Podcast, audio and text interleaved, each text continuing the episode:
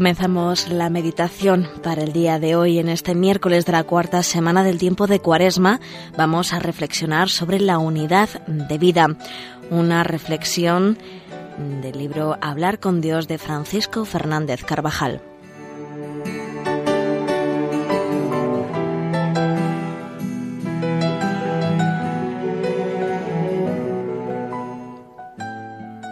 Dios no mandó a su Hijo al mundo para condenar al mundo, sino para que el mundo se salve por él. Vino al mundo para que los hombres tuvieran luz y dejaran de debatirse en las tinieblas, y al tener luz pudieran hacer del mundo un lugar donde todas las cosas sirvieran para dar gloria a Dios y ayudaran al hombre a conseguir su último fin. Y la luz brilla en las tinieblas, y las tinieblas no la recibieron. Son palabras actuales para una buena parte del mundo que siguen la oscuridad más completa, pues fuera de Cristo los hombres no alcanzarán jamás la paz, ni la felicidad, ni la salvación. Fuera de Cristo solo existen las tinieblas y el pecado. Quien rechaza a Cristo se queda sin luz y ya no sabe por dónde va el camino queda desorientado en lo más íntimo de su ser. Durante los siglos, muchos hombres separaron su vida, trabajo, estudios, negocios, investigaciones, aficiones, de la propia fe. Y como consecuencia de esa separación, las realidades temporales quedaron desvirtuadas como al margen de la luz de la revelación. Al faltar esta luz, muchos han llegado a considerar el mundo como fin de sí mismo, sin ninguna referencia a Dios, para lo cual han tergiversado incluso las verdades más elementales y básicas. De modo particular, en los países occidentales es preciso corregir esa separación, porque son muchas las generaciones que se están perdiendo para Cristo y para la Iglesia en estos años y porque desgraciadamente desde estos lugares se envía al mundo entero la cizaña de un nuevo paganismo.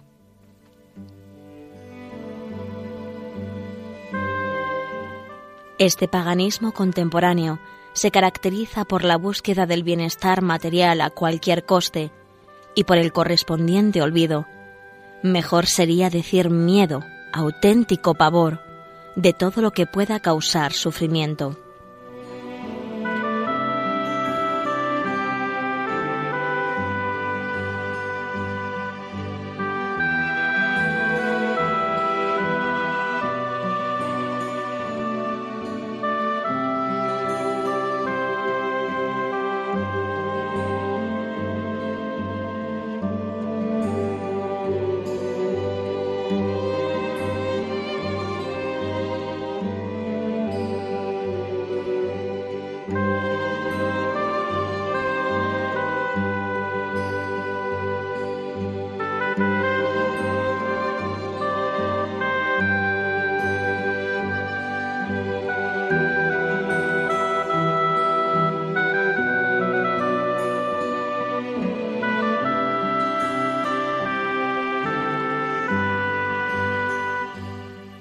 Dios.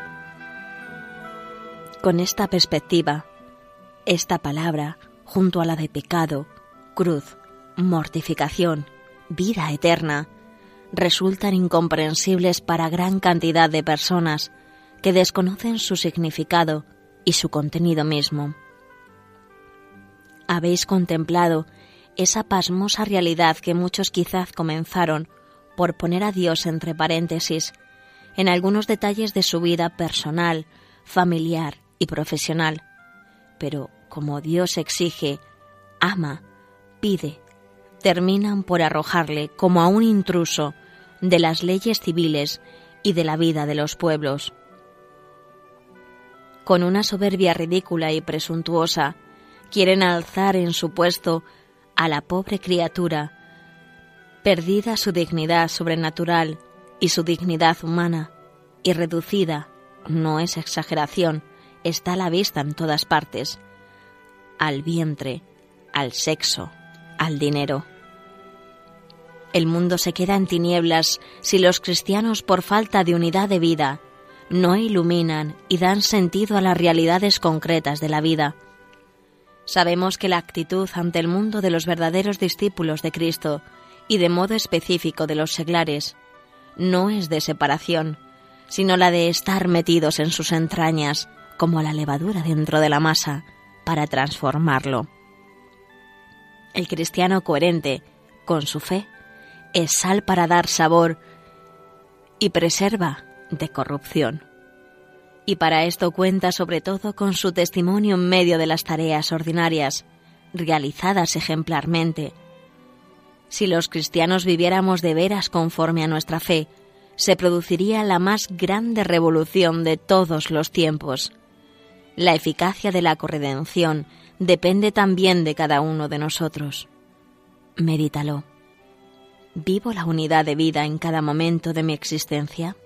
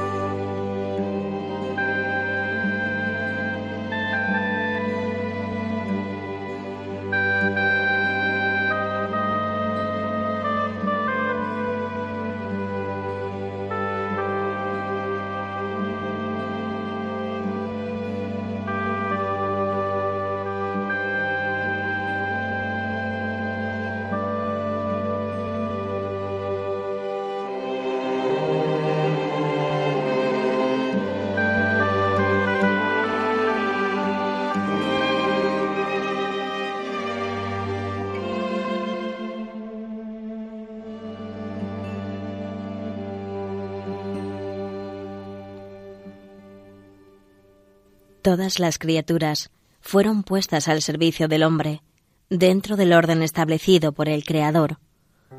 Adán, con su soberbia, introdujo el pecado en el mundo, rompiendo así la armonía de todo lo creado y del mismo hombre. En adelante, la inteligencia quedó oscurecida y con posibilidad de caer en el error, la voluntad, debilitada, enferma, no corrompida, la libertad para amar el bien con prontitud. El hombre quedó profundamente herido, con dificultad para saber y conseguir su bien verdadero. Rompió la alianza con Dios, sacando como consecuencia de ello, por una parte, la desintegración interior y por otra, la incapacidad de construir la comunión con los otros.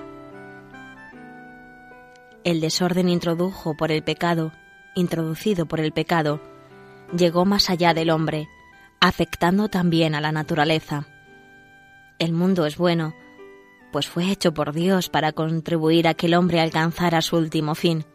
Pero después del pecado original, las cosas materiales, el talento, la técnica, las leyes, pueden ser desviadas de su orientación recta y convertirse en males para el hombre, oscureciéndose su fin último, separándole de Dios en vez de acercarle a Él. Nacen así muchos desequilibrios, injusticias, opresiones, que tienen siempre su origen en el pecado. El pecado del hombre, es decir, su ruptura con Dios, es la causa radical de las tragedias que marcan la historia de la libertad humana. Para comprender esto, muchos de nuestros contemporáneos deben descubrir nuevamente el sentido del pecado.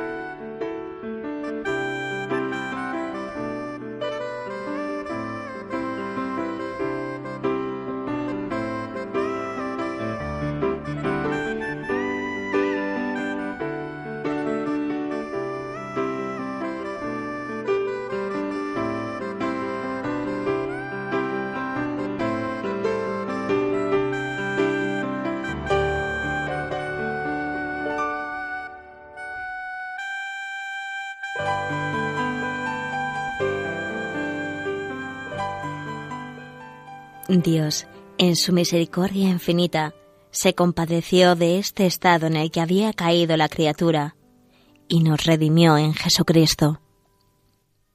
Nos ha vuelto a su amistad y lo que es más, nos ha reconciliado con Él hasta el extremo de podernos llamar hijos de Dios y que lo seamos.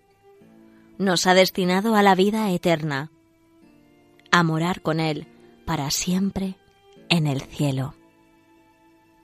Nos toca a los cristianos principalmente a través de nuestro trabajo convertido en oración, hacer que todas las realidades terrestres se vuelvan medio de salvación, porque sólo así servirán verdaderamente al hombre.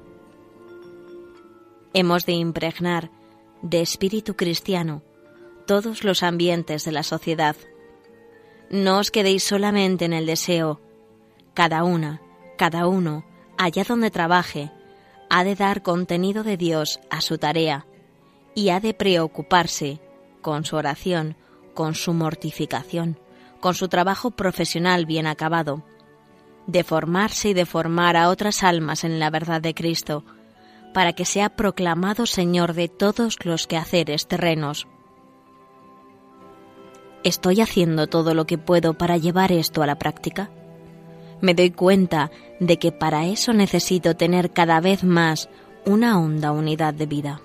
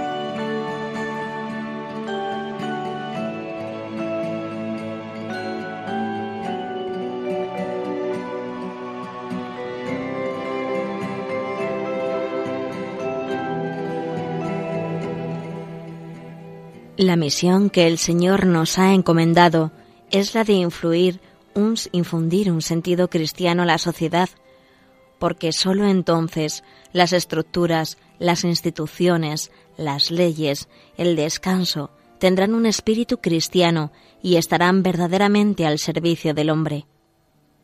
Los discípulos de Jesucristo hemos de ser sembradores de fraternidad en todo momento y en todas las circunstancias de la vida cuando un hombre o una mujer viven intensamente el espíritu cristiano, todas sus actividades y relaciones reflejan y comunican la caridad de Dios y los bienes del reino. Es preciso que los cristianos sepamos poner en nuestras relaciones cotidianas de familia, amistad, vecindad, trabajo y esparcimiento el sello del amor cristiano, que es sencillez, veracidad fidelidad, mansedumbre, generosidad, solidaridad y alegría.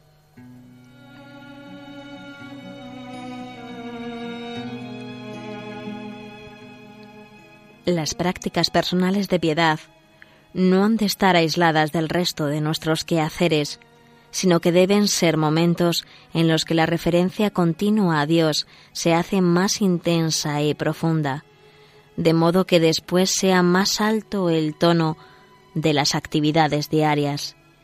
Es claro que buscar la santidad en medio del mundo no consiste simplemente en hacer y en multiplicar las devociones o las prácticas de piedad, sino en la unidad efectiva con el Señor, que esos actos promueven y que han están ordenados. Y cuando hay una unión efectiva con el Señor, eso influye en toda la actuación de una persona. Esas prácticas te llevarán casi sin darte cuenta a la oración contemplativa. Brotarán de tu alma más actos de amor, jaculatorias, acciones de gracias, actos de desagravio, comunicaciones espirituales. Y esto mientras atiendes tus obligaciones, al descolgar el teléfono, al subir a un medio de transporte, al cerrar o abrir una puerta, al pasar ante una iglesia, al comenzar una nueva tarea, al realizarla y al concluirla.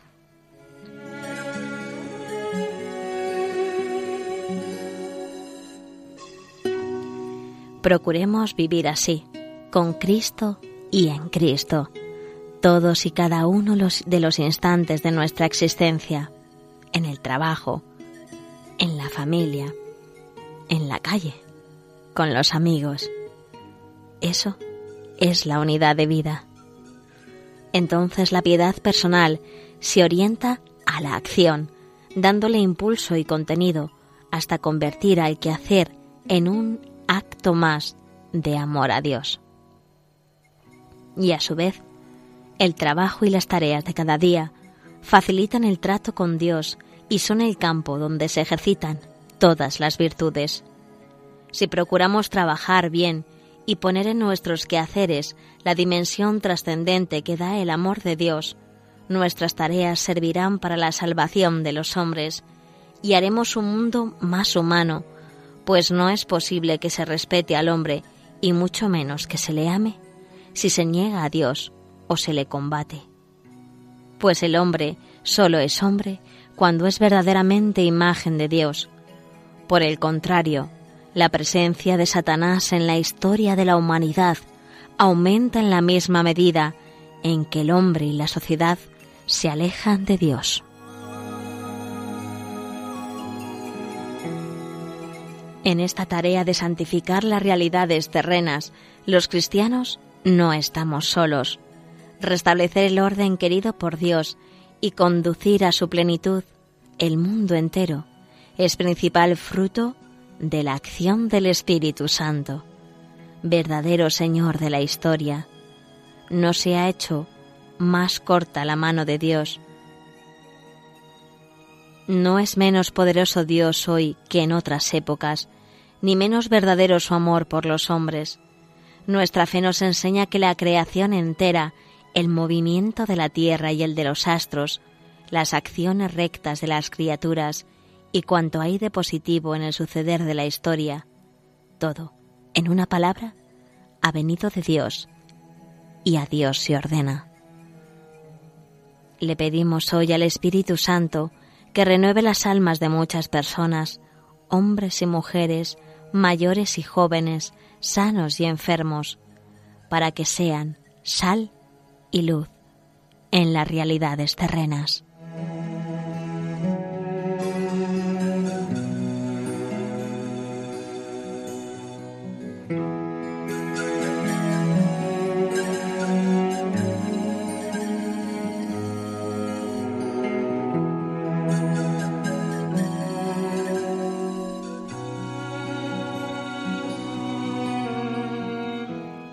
Finalizamos así la reflexión sobre la unidad de vida que hoy nos plantea el libro Hablar con Dios de Francisco Fernández Carvajal.